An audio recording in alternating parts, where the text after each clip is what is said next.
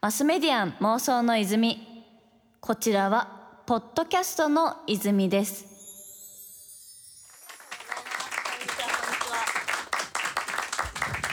皆さん仕事は終わってきてるんですかね？私は仕事は全く終わってません。いや本日もねあの12月の小忙しい月曜日にねお時間作っていただきまして誠にありがとうございます。それではスペシャルゲストスピーカーをお呼びしましょう。まずはこの方。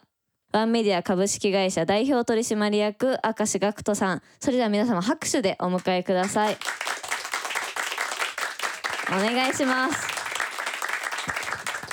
はいどうもよろしくお願いします。よろしくお願いいたします。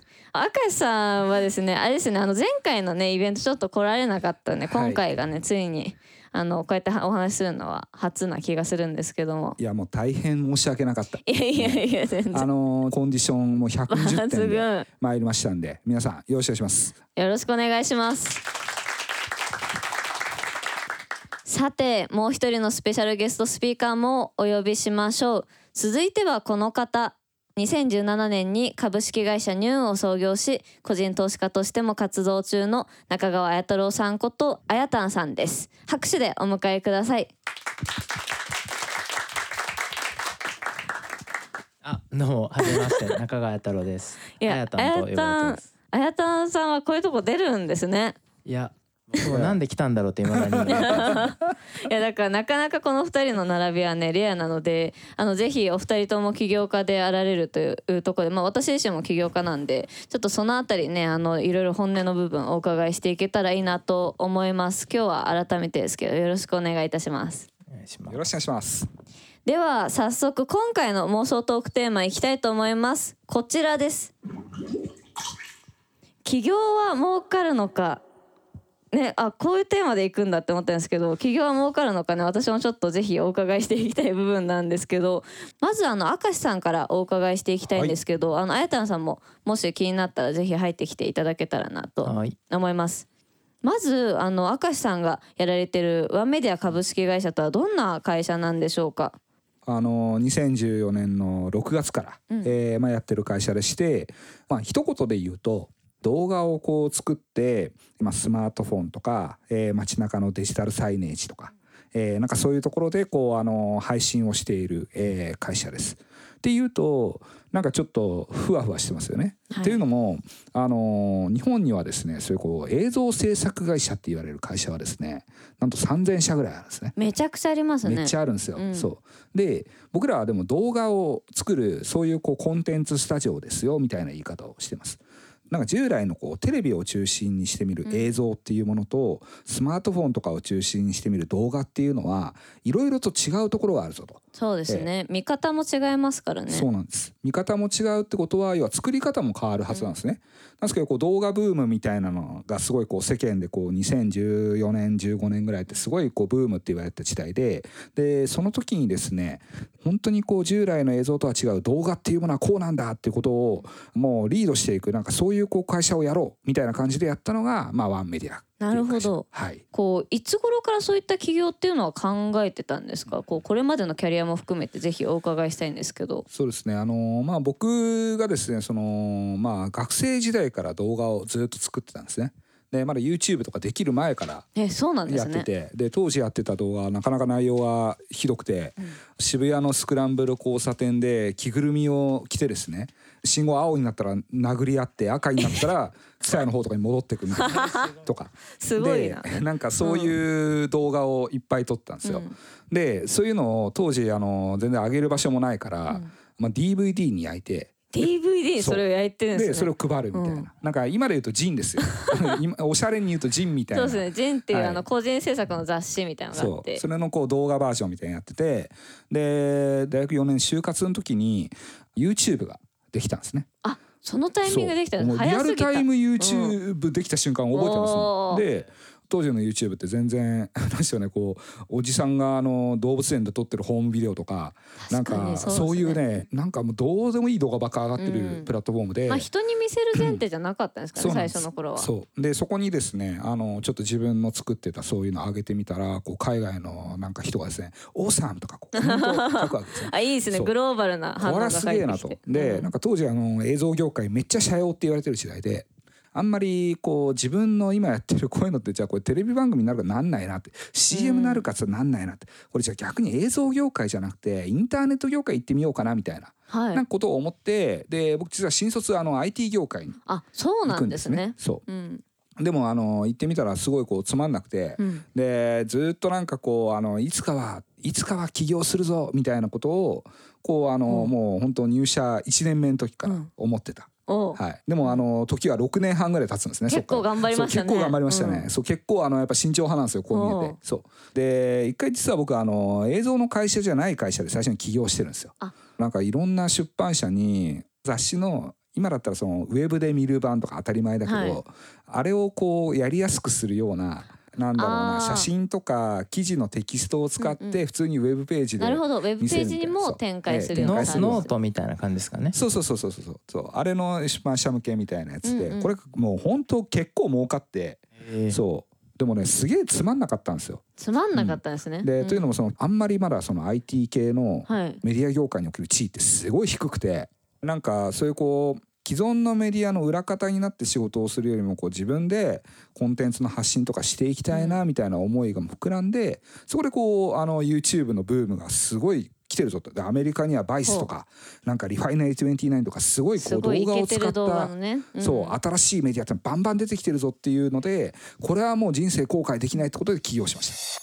マスメディアン妄想の泉そしたらちょっと続いてねあやたんさんにもお伺いしていきたいと思うんですけど、はいあのまず株式会社ニューンという今やられてる会社についてどんな会社だったりとかどんな事業をしてるのか教えていただいてもいいでしょうか？はえっとですね領域としてはいわゆるその D2C って言われるような、まあ、 direct to consumer っていうものの略なんですけど、まあ、ネットで直接ユーザーに買ってもらう、まあ、うちだと特にインスタグラムとか、うん。まあそういうところから直接お客さんとコミュニケーション取ってメーカー業からまあ販売までをまあ一気通貫でやる業態を D2C って言うんですけど、まあ、うちはそれでアパレルとか、えー化粧品とか、えーチーズケーキとか、うん。なんかそういうなんかいろいろまあ作って売ってたりするのとあとなんか IT 系でそういうなんか音声のプラットフォームとか、うん。まあそういうのをやってますね今。はい。そうですよね。なんでダイレクトトゥーコンシューマー D2C って言うんですけど、まあ、それまでってこう間に何社もね実は入ってたんですよ。例えば飲み物一つ買う時でもコンビニにたどり着くまで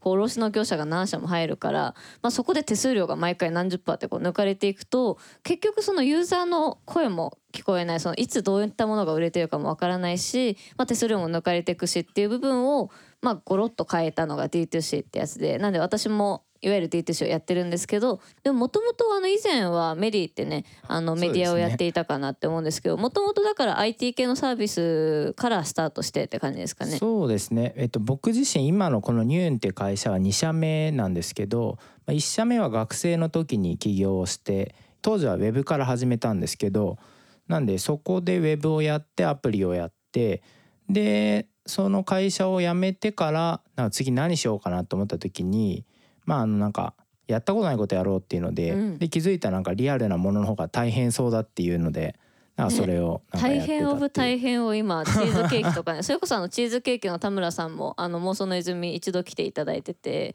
まあ、あのチーズケーキとか本当に生ものですからねより大変なイメージありますね。やったことないんでなんか面白いですよね。面白いですね結構ハックしがいがあるんですかね。なんかもうあやたんとかのこの話聞いてるとすげえ軽やかじゃないですか、うん僕とか情念の塊でドロドロした重い企業なんですけどいつかは動画みたいな、うん。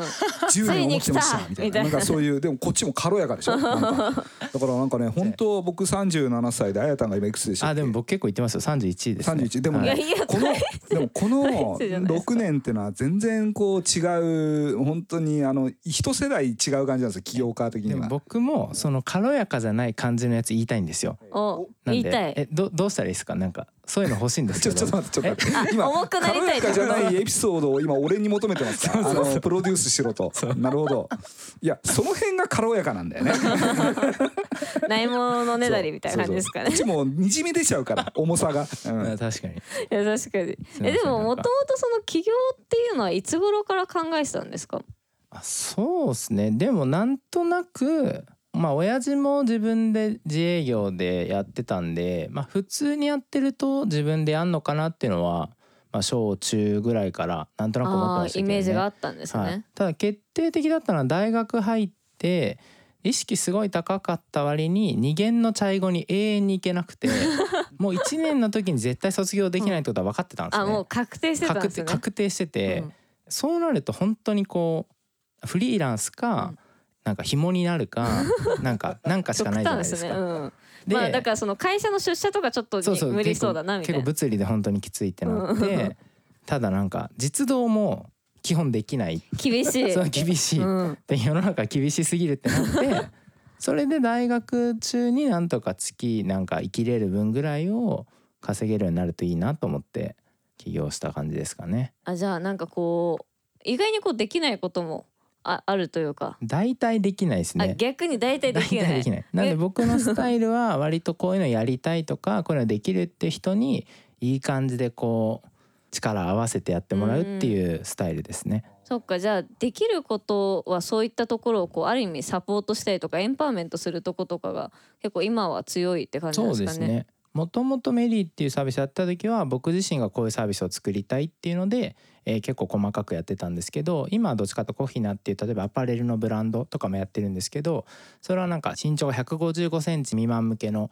女性向けのアパレルなんですけどそれは別に服も作ったことない会社を経営したこともないすごい若い新卒の女の子と立ち上げたんですね。でそれとかはこの子がこれはできるこれはできない、うんこれはこっちでやるよっていうのでなんかクリエイターと、まあ、いわゆるビジネスサイド的なサイドっていうので、まあ、連合で一緒に力を合わせてやっていってるみたいな感じですかね。確かになんかそこのこう一緒に組むことでさらに大きいことができるみたいなのとかねすごい楽しいですよね。マスメディアン妄想の泉そしたらちょっとぜひお二人にですねさらにあの起業してからのこう大変だった話とかねお伺いしていきたいんですけど改めてこう起業してからお二人ともどれくらいですか？ガクトさんでな何年くらいですか？え会社、ー、とワンメディアは2014年からなんで今まあ5年、えー、そうですね5年。5年経ちました。やっていく中で大変だったことどんなことがありましたか？もう絶対あると思うんですけど。めっちゃまあいろいろあるんですよ、うん。で私もねいろいろあります。そう。で直近今一番すごい大変なのは僕今あの前澤友作さんの YouTube チャンネルをやってて。でそれはですね本当にやっぱりこうあの世界的な大富豪である前澤さんの YouTube だから、あのやっぱ前澤さんもちろんすごいいい人なんですよ。いい人なんだけどそれを動画にしていくっていうのはですねこうすごい大変プレッシャーもねもうプレッシャーもあるしね。いろいろ気をつかなきゃいけないし、うん。なんかこうネット世論みたいなものにこうすごいこう配慮しながら作るっていうところっていうのは大変なんですけど。そこのこうネットの波を乗りこなしていくみたいなのが大事ですもんね。そうそうそうそうでもこれってすごいこう創造性のある大変さなんですよ。で一番大変なのってそういうのがこう全くない大変さっていうのがあって、えっと、何も作れない大変さ。で具体的にはですね僕はあの会社作ってそのワンメディアの初年度の売り上げ年間ですよ。年間5万円だったんですね。ー 年間5万円。逆にバイトしてた方が。すごい。う。ん。1年かけて5万円って俺たち何やったんだみたいな。で本当にあのこうでも当時はその異常さにも気づかないというかいや社会のなんかいろんな歯車があるじゃないですか。ありますね。よくねあのなんか若いやつが社会の歯車になりたくないって言うけど、うんいや歯車にすらなれないただこう空転して回り続けるギアとかねこう虚無の中で回り虚無の続けてる中でこう何のために回ってるのか分かんないような状態哲が一番マジで辛い。うんそれは辛い。その時は何やってたんですか？その時あのー僕らまず起業してあの YouTube チャンネルを作ったんですね。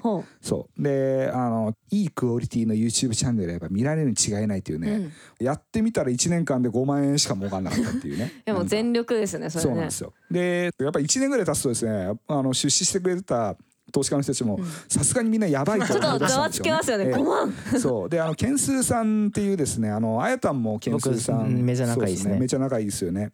であのあケンスさんもね番組来ていただいてます,、はい、あそうなんですね。そう。でケンスさんがうちは株主最初の頃から入ってますですけどケンスさんが「いや明石さんさすがにねやばいと思いました」みたいなですよねみたいな。想像できる。そううん。でなんかそれでいろいろアドバイス受けるんですけどその時すごい必死に書くんですけどケンスさんは何言ってんのか全く分かんなかったんですよ。全く分かんなくて。でも会社続けなきゃいけないし頑張るわけですね。そうするとあの1年半ぐらいするとケンスーさんの言うことが「ああん時言ってたのこれか」みたいな。あつながってくそう繋るんですかがってくるんですよ。ねうん。でなんかそれがこうだんだんあの周りの言ってる人のことが分かってくる、うん。その時こう社会の歯車とこう噛み合っていく感覚があって虚無からその噛み合っていくとこで。す。ええ。でようやくそういうこう辛いところをこう抜けれたっていう、はい。いやいい話ですよね、ええ。確かになんかそこのね投資家とのドラマとかもありそうですけど、なんかあやたんさんもまあいろんなハードシングスがね。こう企業にはつきものだと思うんですけどまあ投資家としてでも起業家としてでも何かこれはマジやばかったなみたいなのってありますかね？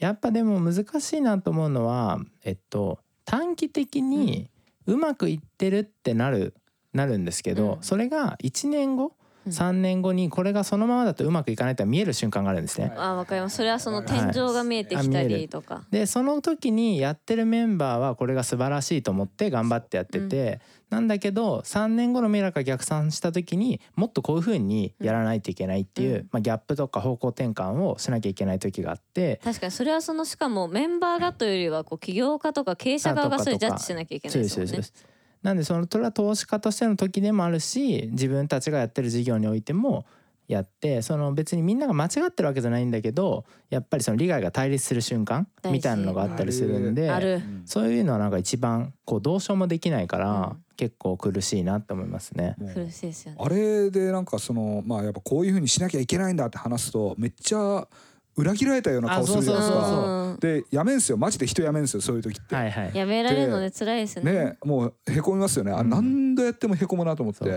やでも実際そのまあ最初のテーマに戻っ無理やり戻るんですけどその起業って儲かるんですか？何が目的なんですかね？これ赤石さんの場合いやまあ僕よりも先にあやたんの方が儲けてますんで。まあ儲かるか儲かんないかって難しいですよね。うん。まあそのまあ定義もねうん。曖昧ですからね。まあでもその少なくとも、まあ、めっちゃうまくいったらそれこそ前澤さんみたいに、うん。えーいわゆる時価総額1兆円、うん。で、えー保有株式50%強。で、まあ、全部売却して数千億みたいな、うん。まあ、そういうふうな、はい、宇宙旅行行けるって世界観もあるんで、えー頑張ってうまくいった人は、まあ、めっちゃ儲かると。でただ儲かんないにしてもやっぱりなかなか普通にやってるだけじゃできない苦しさとか、まあ、そういうのも含めて精神的には結構儲かるんじゃないですか。ああ儲けもんって意味で言うとめちゃくちゃ儲かるっていうかね。はい。確かに得るものでかいですようね。んなんかあの年を取ると人生のスピードが速くなるじゃないですか。うんどんどんねあの小学生の頃とか夏休み死ぬほど長かったですそうそうそう死ぬほど長かったけど今だともう8月一瞬でしょ。そう。でそのはずなのにあのいやこの1年マジであの大学の頃の4年並み長かったなみたいな。なんかそんぐらいこう濃いうん。あの経験。なんかいろんな新しい経験が毎日毎日あるからなんかそういうのを味わえるっていうのはこれ企業の醍醐味。うるさ湧いたね、来ましたね。ええ。これがあの いい笑顔ですね。すげえ湧いてんのかまあまあ湧いてんのかわかんないけど。結構湧いたんじゃないですか結構湧いた SE じゃないですかこれ。ちょっといいですね。泉評論家って感じですね今ね。マスメディアン妄想の泉